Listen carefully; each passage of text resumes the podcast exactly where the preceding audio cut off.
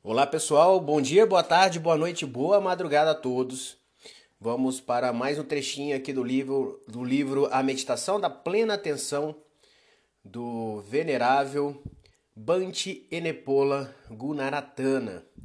E no trechinho de hoje, é, vamos ler aqui, segundo a visão dele, o que é meditação. Ok? Então vamos nessa? Meditação é uma palavra e as palavras, segundo quem as usam, são empregadas de modo diferente. Isso pode parecer um ponto trivial, mas não é. Distinguir exatamente o que um determinado orador quer dizer com as palavras que ele usa é muito importante. Todas as culturas da Terra produziram algum tipo de prática mental que poderíamos chamar de meditação. Tudo depende da elasticidade da definição que você lhe der. Todos fizeram isso, desde os africanos até os esquimós. As técnicas variam muito e não faremos aqui nenhuma tentativa de fazer um levantamento sobre elas. Para isso, existem outros livros. Para o propósito desse volume, restringiremos nossa discussão às práticas mais conhecidas do público ocidental e mais próxima do termo meditação. Dentro da tradição judaico-cristã, encontramos duas práticas correlatas chamadas prece e contemplação. A prece é dirigida a uma entidade espiritual. A contemplação é um período prolongado de pensamentos conscientes sobre um tópico específico, em geral, um ideal religioso ou uma passagem das Escrituras. Do ponto de vista da cultura mental, as duas atividades são exercícios de concentração. A avalanche normal de pensamentos conscientes é restringida e a mente opera em uma área consciente. Os resultados são aqueles esperados em qualquer prática de concentração: profunda calma, redução do ritmo metabólico e uma sensação de paz e bem-estar. Da tradição hindu, temos a meditação yógica, que também é puramente concentrativa. Seus exercícios básicos tradicionais consistem em focar a mente em um único objeto, uma pedra, a chama de uma vela, uma sílaba ou qualquer outra coisa e não permitir que a mente divague. Tendo adquirido essa habilidade básica, o yogi continua a expandir sua, sua prática valendo-se de objetos mais complexos, de meditação, tais como cantos, imagens religiosas coloridas, canais de energia do corpo e outros. Porém, embora cresça a complexidade dos, dos objetos de, med de meditação, ela continua sendo por si mesma um exercício de pura concentração. Na tradição budista, a concentração também é altamente valorizada. Mas um novo elemento é acrescentado e muito reforçado. Este elemento é a atenção. Toda meditação budista tem como método o desenvolvimento da atenção, usando a concentração como ferramenta. No entanto, a meditação budista é muito vasta e oferece vários caminhos para a mesma meta.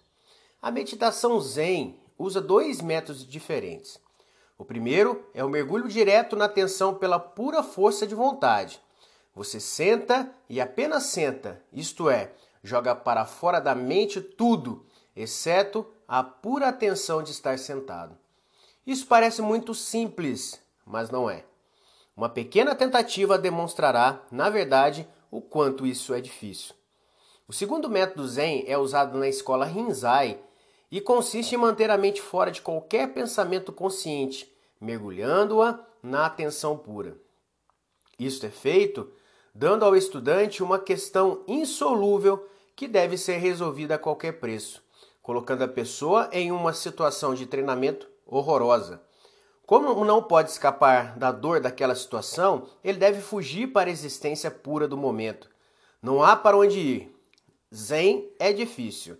Ele funciona para muitas pessoas, mas na realidade é muito difícil. O budismo tântrico usa um estratagema quase oposto ao anterior. O pensamento consciente, pelo menos na maneira que geralmente usamos, é uma manifestação do ego, do eu que geralmente você pensa que é. O pensamento, pensamento consciente está estreitamente ligado ao conceito do eu. Esse conceito do eu, ou ego, não é nada mais do que uma série de reações e imagens mentais artificialmente coladas no processo fluido da atenção pura. O Tantra, o tantra busca obter a atenção pura pela destruição dessa imagem do ego. Isto é realizado por um processo de visualização. O estudante recebe para meditar uma determinada imagem religiosa de uma das deidades do panteão tântrico. Ele faz isso com tanta intensidade que se transforma na deidade. Remove sua identidade e coloca uma outra no lugar. Isto é demorado como podem imaginar, mas funciona. Durante o processo, a pessoa é capaz de ver como o ego é construído e colocado a funcionar. Reconhece assim a natureza arbitrária de todos os egos, inclusive o seu, e dessa forma escapa das prisões do ego. Fica em um estado em que poderá ter ego, se quiser, optando pelo próprio ou por qualquer outro que escolher, ou pode ficar sem ego. O resultado é atenção pura, mas o Tantra não é brinquedo para crianças. Vipassana é a mais antiga das, das práticas de meditação budista. O método origina-se do Sutra Satipatthana, um discurso atribuído ao próprio Buda. Vipassana é o cultivo direto e gradual da plena atenção ou da consciência. A progressão se faz passo a passo durante anos. A atenção do praticante é dirigida meticulosamente para um intenso exame de certos aspectos de sua existência. O meditante é treinado a perceber, cada vez mais, o fluxo de sua própria vida. Vipassana uma técnica, é uma técnica suave, mas muito completa. É um sistema antigo e codificado de treinar a mente. Um grupo de exercícios dedicados a tornar você mais atento sobre a experiência de sua vida. É ouvir com atenção, ver cuidadosamente e testar tudo com cautela Aprendemos a apurar o olfato e a usar o tato de maneira completa e realmente prestar inteira atenção ao que sentimos. Aprendemos a ouvir os próprios pensamentos sem neles ficarmos presos. A finalidade da prática vipassana é aprender a prestar atenção. Pensamos que já o fazemos, mas isso é uma ilusão. Isso vem do fato de prestarmos tão pouca atenção ao parecimento continuado de nossas experiências vitais que poderíamos estar dormindo. Prestamos tão pouca atenção que simplesmente não percebemos nossa desatenção. Essa é uma das daquelas outras sutis armadilhas. Através do processo da plena atenção, aos poucos passamos a perceber o que realmente somos por debaixo da imagem do ego. Acordamos para o que realmente é a vida ela não é um mero desfile de altos e baixos, pirulitos e tapinhas nas costas. Tudo isso é uma ilusão. Se não preocuparmos em olhar e olharmos na direção certa, veremos que a vida tem uma tessitura muito mais profunda que isso. Vipassana é uma forma de treinamento mental que lhe ensinará a experimentar o mundo de uma maneira completamente nova, aprenderá pela primeira vez o que realmente está acontecendo com você, em, de, em torno de você e em seu interior. É um processo de autodescobrimento, uma investigação participativa em que você observa suas próprias experiências enquanto participa delas enquanto elas ocorrem. A prática deve ser estabelecida com esta atitude: não importa o que aprendi, Esqueça teorias, preconceitos e estereótipos. Quero compreender a verdadeira natureza da vida. Quero saber o que é esta experiência de estar vivo. Quero aprender sobre as verdadeiras e mais profundas, profundas qualidades da vida e não apenas aceitar as explicações de alguém. Desejo ver isto por mim mesmo. Se fizer sua prática meditativa com esta atitude, você progredirá. Verá que estará observando as coisas objetivamente, exatamente como elas são, fluindo e mudando de momento a momento. A vida se torna então uma riqueza tão inacreditável que pode não pode ser descrita, deve ser experimentada. O termo Pali para a meditação do insight é Vipassana Bhavana. Este último termo vem da raiz Bu, que significa crescer, tornar-se. Portanto, Bhavana significa cultivar e sempre se refere à mente. Bhavana quer dizer, quer dizer cultivo mental. Vipassana é composto, composta de dois radicais. Passana é ver, perceber. Vi é um prefixo com vários significados. O sentido básico é de, é de uma maneira especial. Tem também o sentido de tanto de dentro como de através. O sentido integral da palavra é olhar dentro de algo com clareza e precisão, ver distintamente cada componente, penetrar todo o caminho, vendo assim a realidade mais fundamental de cada coisa. Esse processo conduz ao insight da realidade básica de tudo aquilo que estiver sendo investigado. Juntamente, juntando as duas palavras, vipassana bhavana significa o cultivo da mente, direcionado para um modo especial de ver que conduz ao insight e à completa compreensão. Na meditação vipassana, cultivamos essa maneira especial de ver a vida. Treinamos para ver a realidade tal, tal qual ela é. E chamamos essa maneira especial de percepção de plena atenção. O processo de plena atenção na realidade é bastante diferente daquilo que normalmente fazemos. Geralmente, não olhamos para dentro do que temos pela frente. Vemos a vida através de uma tela de pensamentos e conceitos e tomamos erroneamente aqueles objetos mentais pela realidade. Estamos tão presos a esse fluxo interminável de pensamentos que não percebemos o fluxo da realidade. Passamos o tempo absorvidos na atividade, presos na eterna busca de prazer e gratificação e na eterna fuga da dor e do desprazeroso. Gastamos, gastamos toda a nossa energia tentando nos sentir melhor, tentando enterrar nossos medos. Estamos incessantemente em busca de segurança. Enquanto isso, o mundo da experiência real flui intocado e sem ser provado. Na meditação Vipassana, Vipassana, treinamos para ignorar os constantes impulsos à comodidade e, ao invés disso, mergulhamos na realidade. A ironia, a ironia é que a paz verdadeira apenas aparece quando você parar de buscá-la. É outras, é outra daquelas sutis charadas. A verdadeira realização vem à tona quando você se, se soltar da força do desejo por conforto.